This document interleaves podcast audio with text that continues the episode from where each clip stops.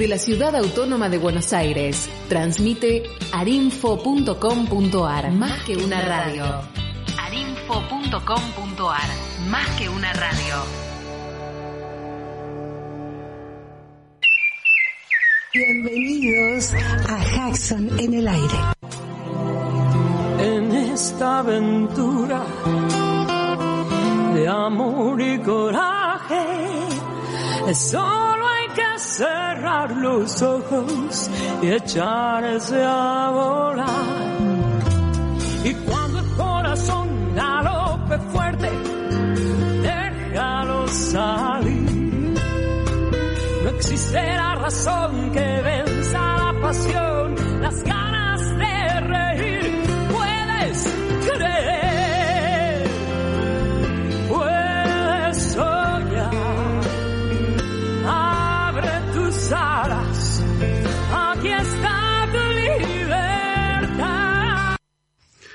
Y comenzamos un nuevo programa de Hudson en el aire.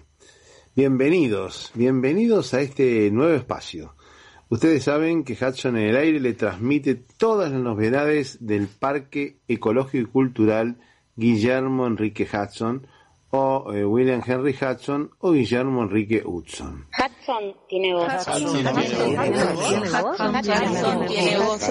tiene voz. Hudson tiene voz. Hudson tiene voz.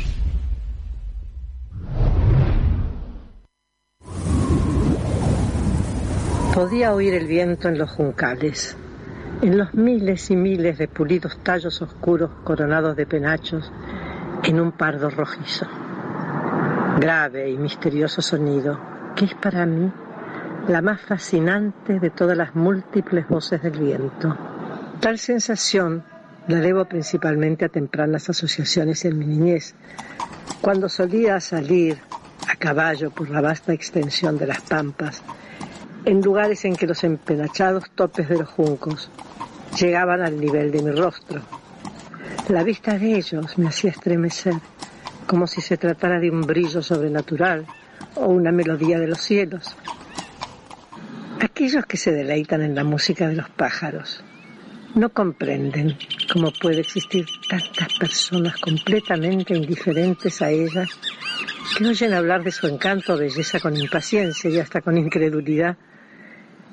Es probable que en muchos casos la indiferencia sea el resultado de la vida en las ciudades y del efecto embotador que produce sobre el sentido del oído una atmósfera impregnada de fuertes ruidos trepidantes y también la estridencia de la música instrumental a la que están acostumbrados. Nuestra civilización es ruidosa y a medida que aumentan sus ruidos, los delicados y pequeños instrumentos que deben ser escuchados en un ambiente tranquilo van perdiendo su antiguo encanto.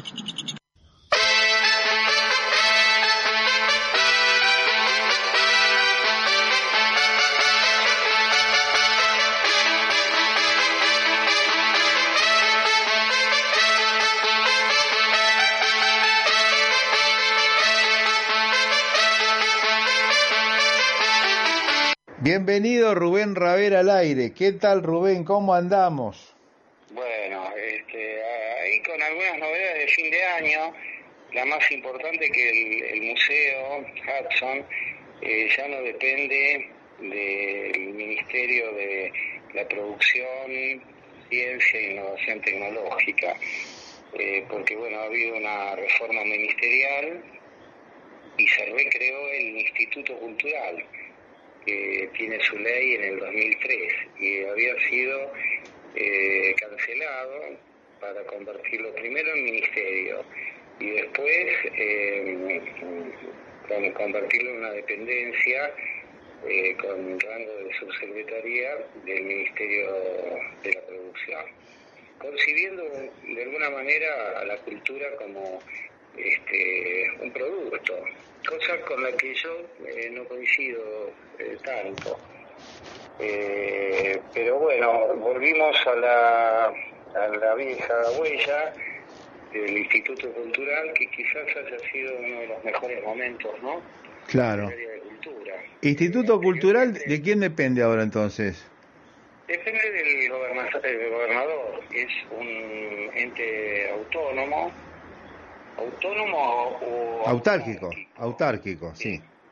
Eh, como otros institutos, por ejemplo el Instituto de la Obra Social, IOMA, el Instituto de, los, eh, digamos, de los trenes de la provincia de Buenos Aires, por ejemplo, el tan demandado tren a Mar del Plata, sí. Bahía Blanca, eh, y otros institutos que tienen eh, la calidad, no de un ministerio, pero se le parece eh, bastante.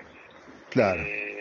la diferencia es esa condición de esa autarquía que tiene, ¿no? Claro. ahora, por ejemplo, la subsecretaria de Políticas Culturales, que es Victoria Neto, va a depender de Florencia Argentiu, que va a ser la presidenta del Instituto Cultural. Eh, un, digamos, un funcionario con rango de ministro que solamente se va a ocupar del área de cultura. O sea, eh, ya no como el que como hasta ahora en donde producción eh, tenía áreas como eh, los puertos, eh, el astillero Río Santiago, minería, turismo, este, eh, bueno, y otras áreas. Bueno, parece más lógico, ¿no? Parece más razonable. Sí, hay una vieja teoría de cuantificar la cultura. Te doy un ejemplo, no sé, van 3.000 personas a un concierto, se, de alguna manera eh, cuantifican eh, los valores, los costos del concierto, eh, las sumas totales se dividen por la cantidad de beneficiarios, directos e indirectos, y llega a números que para los economistas son manejables, ¿no? Claro. habla de la eficiencia que ha tenido esa inversión, pero yo creo que en el fondo encubren este, mm, Porque el proceso cultural es un poco más que eh, una inversión y un, y un resultado cuantificable. Hay situaciones cualitativas que me parece eh, trascienden eh, la mera contabilidad. Bueno, las industrias culturales de hecho son unas industrias y con el tema de la pandemia se ha resentido mucho y esa industria cultural eh, ha sido reemplazada por otra industria cultural que viene enlatada y generalmente viene de afuera, porque se han suprimido muchos eventos, muchos acontecimientos, ferias, fiestas populares, barriales, de los pueblos, de las ciudades del interior, que han sido reemplazadas por, por la televisión o productos encerrados por las redes sociales o por Internet y eso, en, suma general, parece que hubiera sido casi lo mismo, pero no es lo mismo, porque no le da, no le da, digamos, ningún factor cultural a la gente de la Argentina. En cambio, ahora, con la apertura, entre comillas, de esta fase, porque no deja de ser una fase, empieza a darse cuenta el valor de la industria cultural y el valor del turismo y el valor de muchos eventos culturales que movilizan muchísima gente. Sí, yo creo que el ensayo de dos años, eh, un poco eclipsado por la pandemia, obedeció a poner en contacto eh, de manera horizontal áreas como turismo, eh, cultura y otras manifestaciones, ¿no? como la ciencia, la tecnología, para dar como resultado un producto, este, como lo, digamos, enuncia un poco la economía eh, de la cultura. Pero, eh, te repito, creo que hay otros aspectos que pueden quedar descubiertos o escondidos eh, de este análisis o esta mirada, ¿no? Sí. así que bueno, volvemos al Instituto Cultural. Este, la presidenta es Florencia Argentiu, que tiene una larga trayectoria en la administración de la provincia este, con cargos y de primera línea, entre otros, eh, decana de, de la Facultad de Periodismo de la Universidad de La Plata. Ah, mira qué bien, sí. Este, sí, este, con bueno, eh, eventos en su haber eh, muy importantes, eh, incluso desde el punto de vista político. Eh, así que bueno, tenemos una nueva funcionaria específica para el área de cultura y bueno, no ha habido cambios en el gabinete hasta ahora, ¿no? Claro. Así que bueno, viene un verano movido, es un poco la apertura de, de las actividades eh, luego de la pandemia, así que esperemos que no haya que retroceder de nuevo por alguna cepa que prospere, ¿no? También parece que ahora van a pedir eh, una especie de libreta sanitaria, un pase sanitario para las grandes aglomeraciones de público, lo cual me parece muy sensato.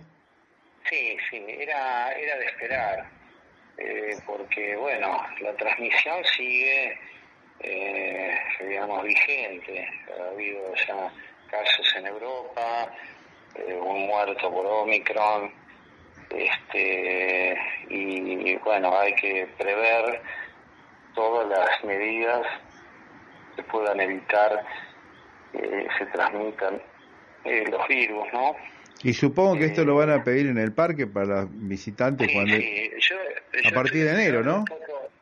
claro, eh, esperando un poco la normativa fina para ver hasta dónde nosotros tenemos que exigir, tanto para el personal del museo como para los visitantes, porque el riesgo es real, aunque es un, un lugar abierto y eso, eh, digamos, eh, hace más leve el efecto del contagio, eh, no deja de ser un lugar de transmisión como cualquier otro. Bueno, nosotros ya estamos esperando la tercera dosis, que según nos dijeron antes de fin de año tendría que llegar la, la tercera dosis y hay mucha gente que ya conozco que ya se la han dado. Por ejemplo, Chalo Añeri ya la tiene, por ejemplo, para darte un caso. Sí, sí. No, eh, un poco, este, yo creo que los porcentajes, eh, ya con una provisión bastante equilibrada en todo el mundo de vacunas, este, muestra las claras que Argentina no es un país con una población, este, como te diría, esotérica o que se cuelga de, de teorías conspirativas.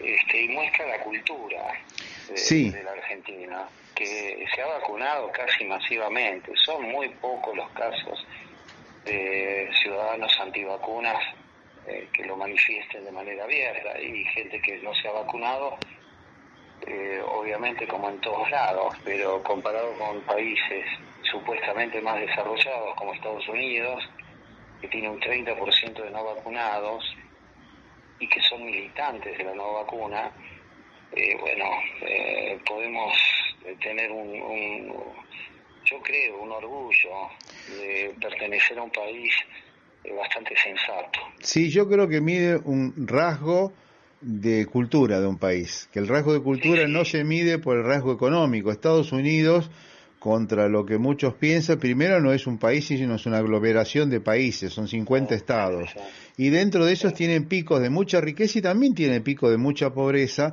y tiene picos de mucha cultura y picos de poca cultura y el hecho de que no se vacune es un pico de escasa cultura. En mi opinión personal, puramente personal y criticable, creo que eso es un síntoma.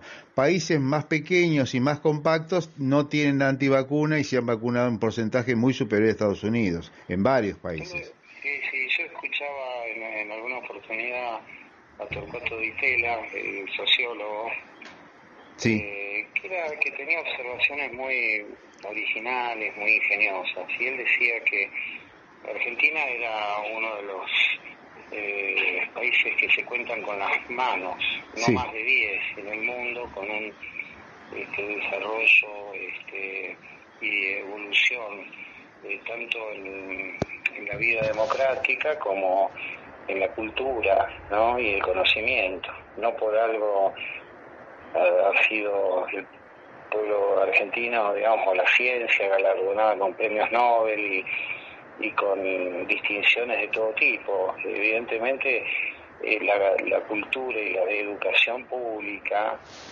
eh, son algo que distinguen a la Argentina. No, no había tampoco forma de fabricarlas de un día para otro. Pero hoy, bueno, hay un pueblo vacunado y, y bueno, no vamos a tener el efecto de, de los no vacunas.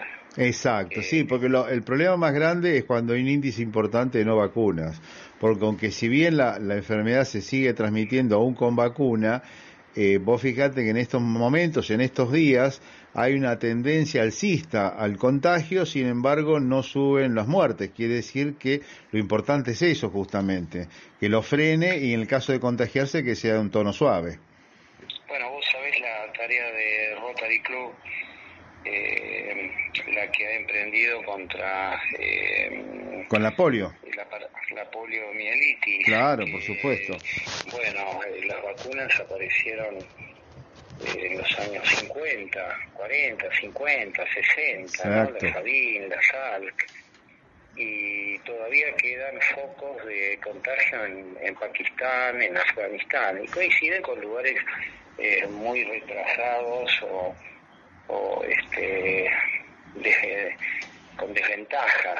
Bueno, pero con respecto, con respecto a la polio, hay un dato muy interesante, que la última vacuna en- que, contra la polio fue donada y no tiene patente para que la puedan producir en todas partes para frenar ese flagelo, cosa que en este momento no ocurre pese a los pedidos de múltiples naciones y de múltiples sectores, sigue siendo un gran interés económico y eso es lo que diferencia de la época de los años 60 a lo que estamos viviendo ahora.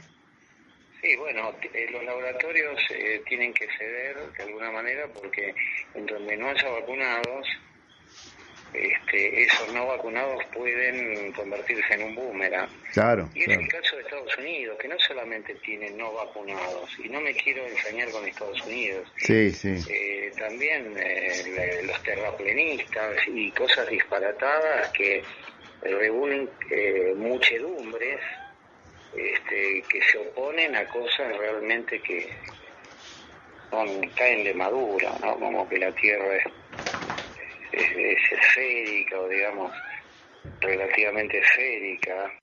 Dios guarde siempre en su rincón a los amigos del alma, Dios no les quite luz ni calma, a los amigos del corazón, Dios guarde siempre en su rincón. A los amigos del alma, Dios no les quite luz ni calma, a los amigos del corazón.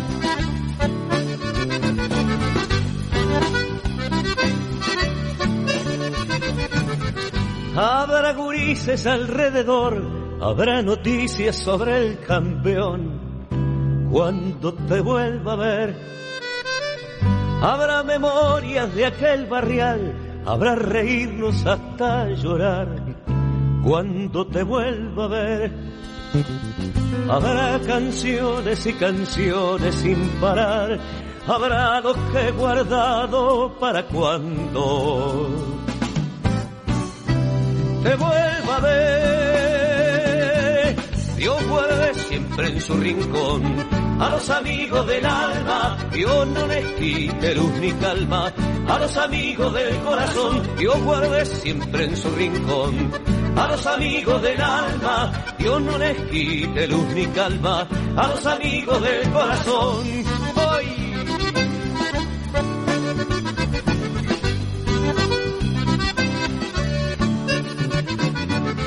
Habrá un asado en lo de Ramón, olor a vino tinto y fogón, cuando te vuelva a ver. Habrá esos mates de conversar y arreglar mundos en cada bar, cuando te vuelva a ver. Derrotaremos a esta soledad, habrá lo que he guardado para cuando te vuelva a. Dios guarde siempre en su rincón a los amigos del alma, Dios no les quite luz ni calma, a los amigos del corazón, Dios guarde siempre en su rincón. A los amigos del alma, Dios no les quite luz ni calma. A los amigos del corazón, Dios guarde siempre en su rincón. A los amigos del alma, Dios no les quite luz ni calma. A los amigos del corazón.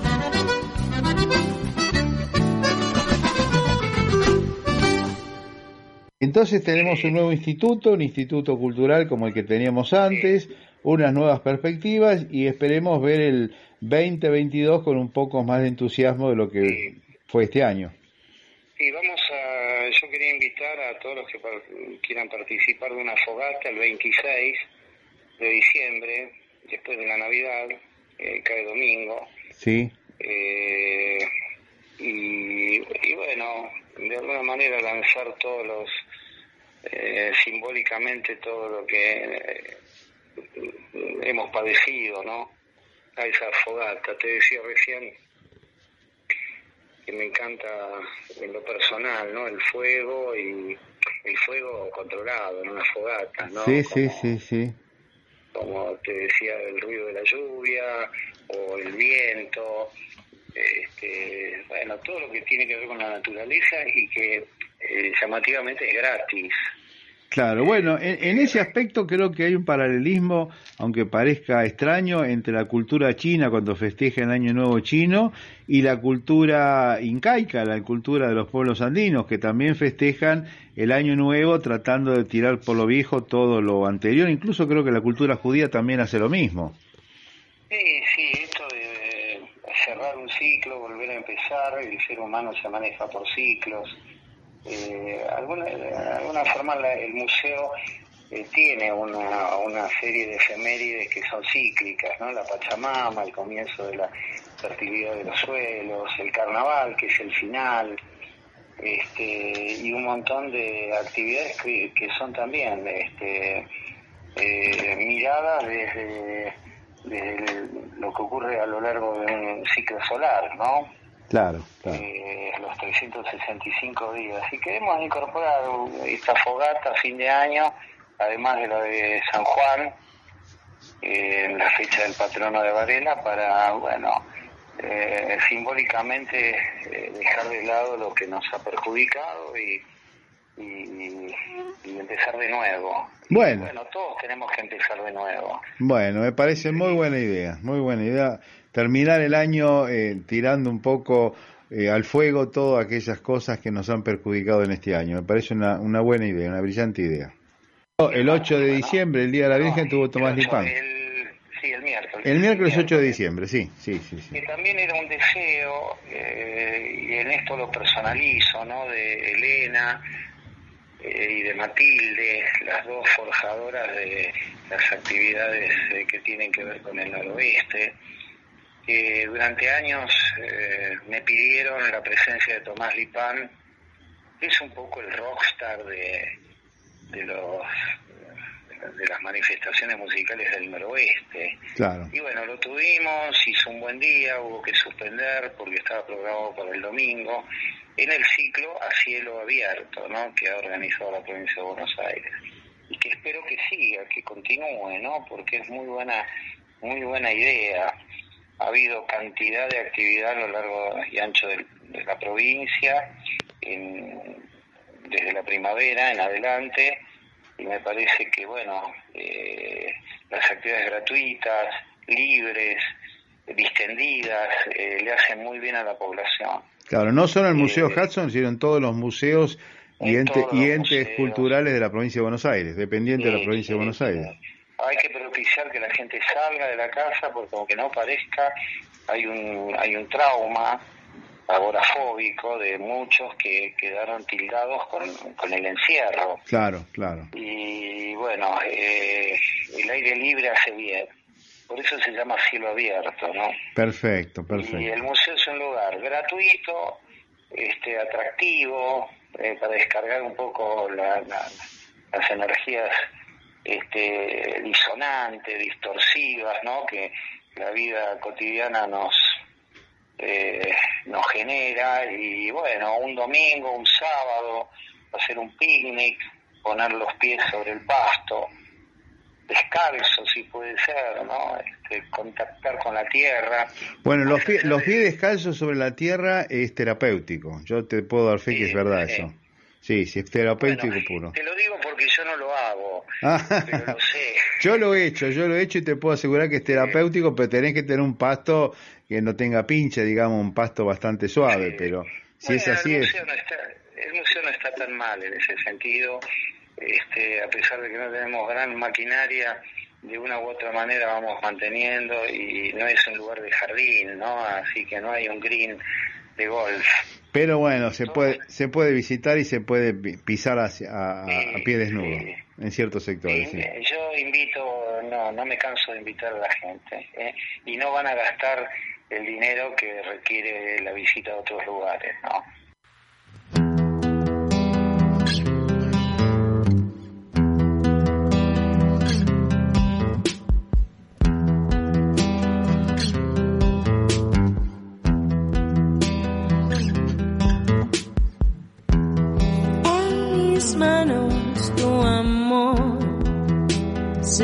Se desvanece dentro de la habitación. No amanece. Muchas vidas encriptadas en la ira. Tantas horas programadas sin salida.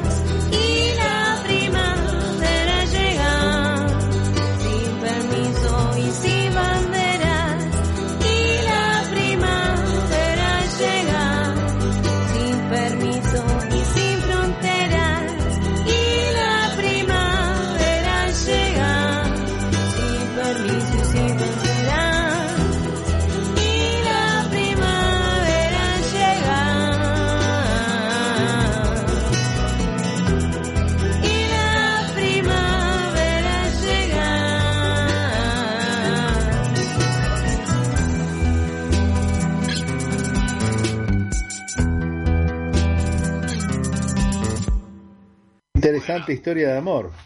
Sí, sí, interesantísima. Sí, sí, sí. Este, bueno, siguiendo con la vida de ella, ella, eh, por supuesto, vivía en Buenos Aires, pero pasaba grandes temporadas, largas temporadas en el campo. Eh, y cuando llegó el momento de ir a la universidad, ella eligió eh, ciencias naturales que en esa época no estaba en Núñez, estaba, eso fue la década del 40, ¿no? Sí, Estaba en la zona de las universidades, ahí por Avenida Córdoba. Ah, está bien. Bueno, y bueno, ahí este, hizo amistad con un eh, especialista en reptiles, descendiente de británicos, Jorge Cranwell. Sí. Eso fue una amistad nada más, ¿eh? Sí. Una amistad de toda la vida. Eh, es decir, Cranwell era herpetólogo y ella se dedicó a la botánica, Ajá. se especializó en botánica. Así que se recibió en la Universidad de Buenos Aires y eh, llegó hasta la licenciatura, porque cuando le le asignaron una tesis para hacer doctorado, a ella no le gustó. Empe- empezó a trabajar, pero no le gustó el tema y abandonó. O sea que sería licenciada en botánica, No, licenciada en ciencias en naturales, ciencias naturales. con espe- especializa- especialización en botánica. ¿Y cómo llegó a la literatura entonces? Eh, bueno, eh, ella desde chiquita, como yo te dije, leía castellano e inglés. Sí. Después también aprendió francés y fue siempre muy lectora. Sí. Y bueno, se decidió a escribir, porque ella no solo escribió estos libros que hemos mencionado, eh, sino también eh, escribió eh, ficción. Y creo que también estuvo, creo que también estuvo en la Sociedad Argentina de Escritores, así que estuvo, en- no sé si en el Consejo Directivo, pero formó parte de la Sociedad Argentina de Escritores. La sabe. La sabes, claro. Sí, claro, sí, sí, sí. Eh, eh, entró en el Grupo Sur, Sí. Ah, estaba comandado por la imponente Victoria Ocampo sí. y se hizo, bueno, muy amiga de varios miembros de ese grupo, entre los que estaba Borges. Claro. Y bueno, eh, con Borges hubo unos amagues, eh, digamos, amorosos, pero muy platónicos, pero nunca eh, llegaron a concretar una relación eh, de ese tipo de pareja. Eh, pero sin embargo siempre siguieron la amistad. Ella era una de las pocas personas que podía leerle a Borges en varios idiomas, porque eh, ella leía, además de castellano, inglés, francés, italiano y alemán, aunque no dominaba el alemán, pero lo podía leer muy bien. Mira vos. Mira vos. Así que para Borges fue, para Borges fue una gran colaboradora y bueno, fueron amigos hasta que Borges murió. Y supongo que también habrá sido amiga de la imponente Victoria Campo, como decís vos. Sí, sí, sí, sí, sí, muy amiga. Sí, sí. Eh, siguiendo con la cronología, en la década del 40, cuando todavía estaba en la universidad, ella empieza a interesarse por el budismo. Ajá. Ah, y después se da cuenta que coincide con Borges en su interés por el budismo. Y en el año 1956 deciden escribir un libro juntos sobre este tema. ¿Con Borges? Sí, ella y Borges. Ajá, ¿qué libro? Bueno, el libro tardó más de 10 años en publi- publicarse, porque Borges siempre lo dilataba. Sí, sí. Este, no, fueron, fueron como 20 años Sí, sí. eh, que tardaron, porque eh, em- empezaron más o menos en el 56, cuando Borges y, y su madre, doña Leonor, pasaron una temporada en la estancia, en la estancia de Alicia. Ah, mira vos. Entonces, con la tranquilidad que hay en una estancia normalmente, empezaron a escribir ahí este libro sobre el budismo. Pero, este, bueno, Borges tenía muchos proyectos para escribir, él siempre escribió prosa, verso, en fin. Eh, entonces dilataba mucho esto y el libro que se titula ¿Qué es el budismo? Recién lo publicaron en el 76. Mira vos. 76, 1976. Eh, Alicia, aunque no era mm, religiosa, le interesaba mucho eh, todo lo que fuera misticismo y eh, el budismo, entre otras cosas, ¿no es cierto? Claro, sí, sí, sí. Un poco, un poco la misma tendencia que, que Victorio Campo. Victorio Campo también le gustaba el budismo. Porque el budismo era algo desconocido, digamos, en nuestra sociedad en ese, al principio, en esas épocas. Era algo muy llamativo. Claro. Claro. Sí, sí, sí. Coincidían en eso, sí. Eh, bueno, es una religión o filosofía, como quieras verla, muy antigua, ¿no es cierto? Claro, claro, claro. Bueno, Enrique, yo creo que podríamos hacerlo en capítulos estos. ¿Qué te parece? Sí, sí, sí. Lo dejamos acá, que estamos en qué año más o menos. Y cuando eh, empiezan a escribir en la estancia, estamos en 1956. ¿Y cuando publican el libro? Ah, el libro lo publicaron en el setenta y pico, pero ¿cuándo terminan de escribirlo? ¿En el setenta y pico? 76, no, 76. Ah, mira vos, mira vos. Bueno, entonces, entonces llegamos a que Alicia Jurado estaba viviendo en la estancia eh, con eh, Borges. Con la visita de Borges y doña Leonor. Con también el, el otro enorme de Borges, el otro enorme escritor que se llamaba Jorge Luis Borges. Eh, perdón, no te entendí. Con el otro enorme escritor que se llamó Jorge Luis Borges. Sí, Jorge Luis Borges estaba en estancia con su madre. Claro, claro, está bien, está bien. Pasaron la temporada ahí en el 56. Perfecto. Bueno, Enrique, llegamos hasta ahí entonces y continuamos en la próxima, ¿te parece? Sí, cuando, cuando ustedes quieran.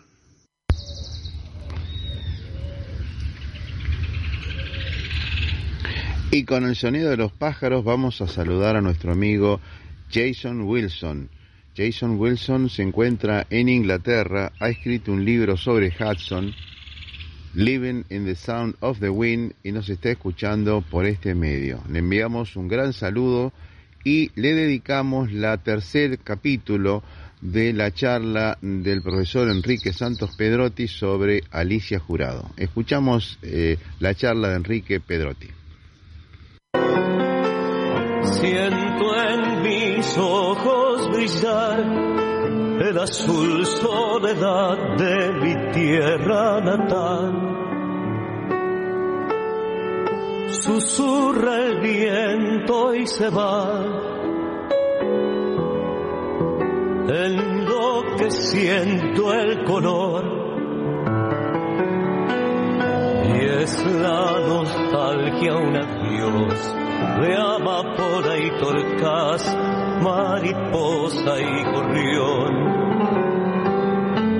Y es la nostalgia un adiós de amapola y torcaz, mariposa y gorrión. Allá lejos la patria andaba,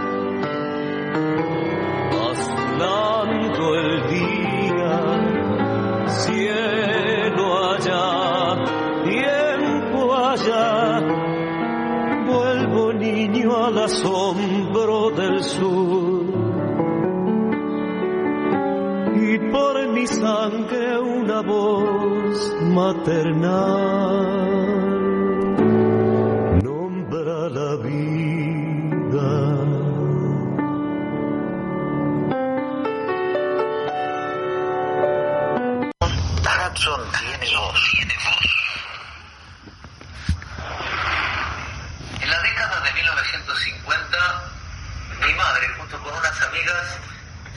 inauguró lo que fue el primer instituto privado de inglés de Adrogué.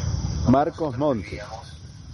Y, digamos, como para sintetizar la relación entre la Argentina y la cultura inglesa, lo llamaron William Hudson English Academy.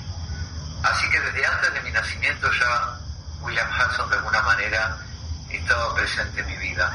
Este escritor, que fue uno de los mejores escritores ingleses, según la opinión de sus contemporáneos como Joseph Conrad, eh, Goldsworthy, Ford, Adams Ford, Robert Cunningham Graham, nació en la Argentina en realidad, aunque escribió en inglés.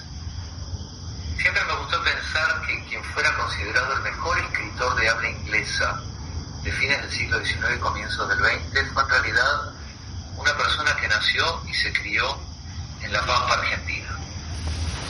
Como ocurre con la obra de todos los grandes creadores, cuando yo leo a Hudson en el inglés, la lengua en la que él realmente escribió, automáticamente se despierta como una reverberación en mí. Vuelvo a estar con mi madre y puedo visualizar aquel instituto de inglés de Adrogué. It is surely a rare experience for an unclassified man past middle age to hear himself accurately described for the first time in his life by a perfect stranger. This thing happened to me at Bristol some time ago in the way I am about to relate.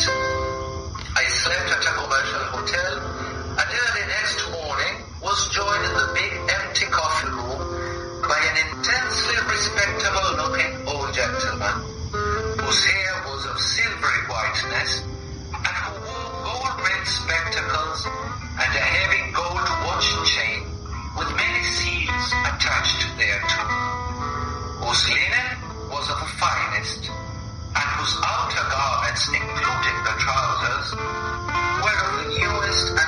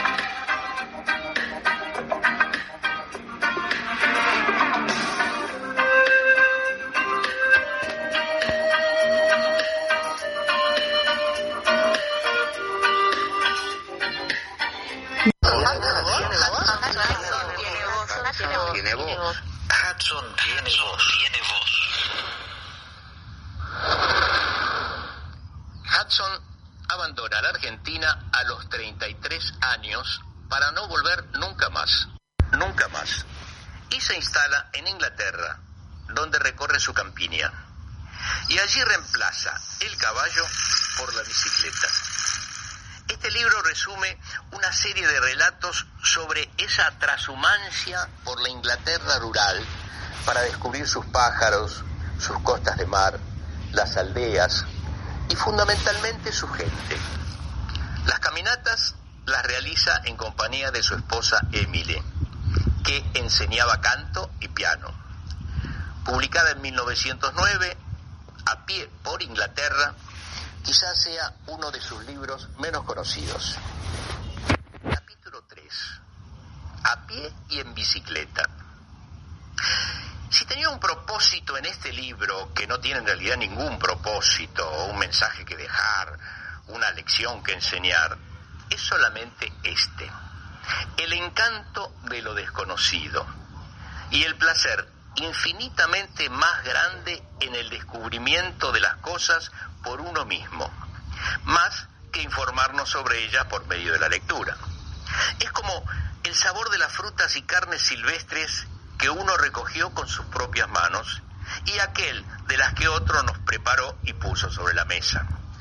Los aspectos eternamente variables de la naturaleza, de la tierra y el mar y las nubes, son un perpetuo regocijo para el artista que observa y espera que aparezcan, que sabe que el sol y la atmósfera tienen un sinfín de revelaciones. Las caminatas que relato tuvieron lugar durante ciertos periodos, en momentos en los que la vida tiene poco o ningún placer debido a la pobreza o a la enfermedad. Eran realizados a intervalos regulares, dos o tres veces por año. Todo dependía de los medios con los que contábamos. Si los años eran malos, solo hacíamos una salida. Era imposible escaparse del inmenso e inhóspito páramo de Londres, simplemente porque, aunque inhóspito, parecía ser el único lugar en todo el mundo donde con nuestro escaso talento podíamos ganar algo de dinero por semana para sobrevivir. Música y literatura. Aunque creo que el barrendero lo hacía mejor y podía ganar una cena por día. Ocasionalmente no me devolvían algún artículo enviado a alguna revista. Después de tantos rechazos, siempre me asombraba que uno fuese aceptado y recibir un cheque importante. Verdaderamente un milagro, como si un ángel nos hubiera arrojado un puñado de oro.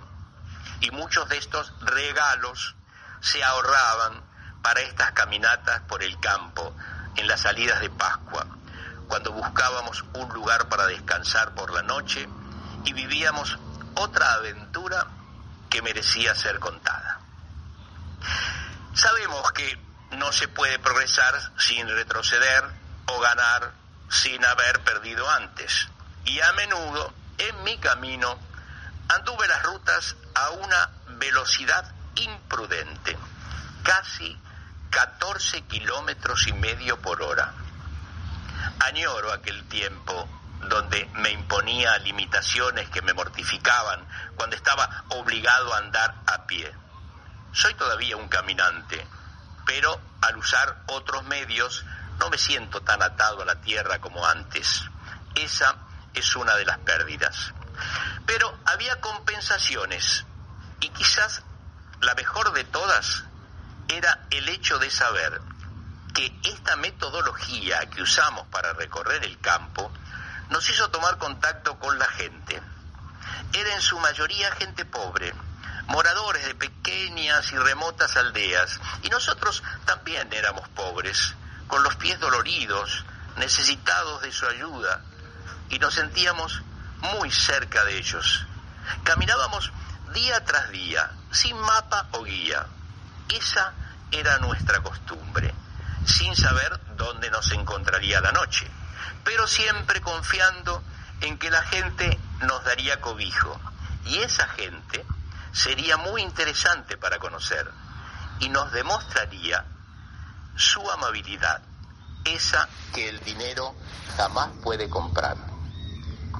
El punto es que al caminar, aún de esta forma tan humilde, cuando como consecuencia de la debilidad física el andar se hace extenuante, existe el alivio, que puede ser más esperado que el placer. Y hay hechos que nos deleitan la vista, la vista esa que se pierde el caminante que anda apurado y no advierte o ve apenas vagamente. Se hacen conjeturas al pasar rincones refrescantes, corrientes cristalinas, profundidades boscosas, con un fugaz vistazo del cielo azul más allá. Todo se hace en el páramo del corazón. Hudson tiene voz.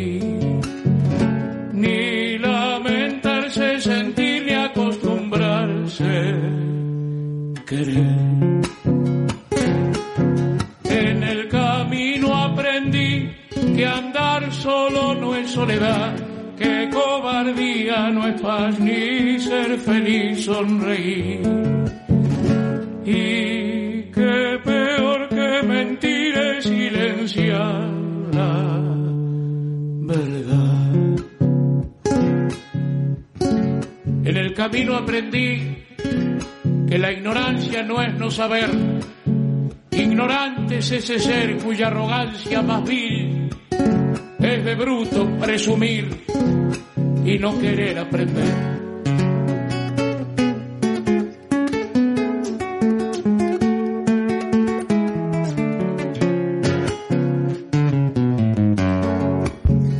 Y esto ha sido todo por hoy.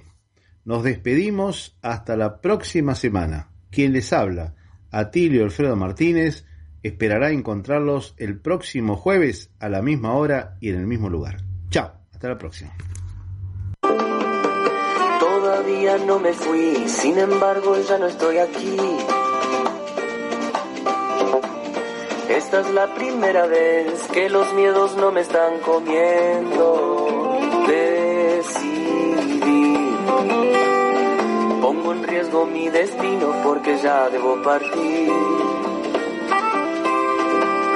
Hacia otra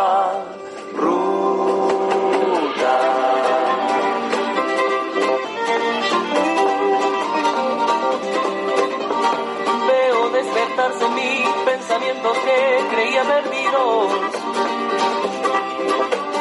Luces en los árboles, adelante me espera el. Me llevo los impulsos que fundieron los colores de mi voz. Chao,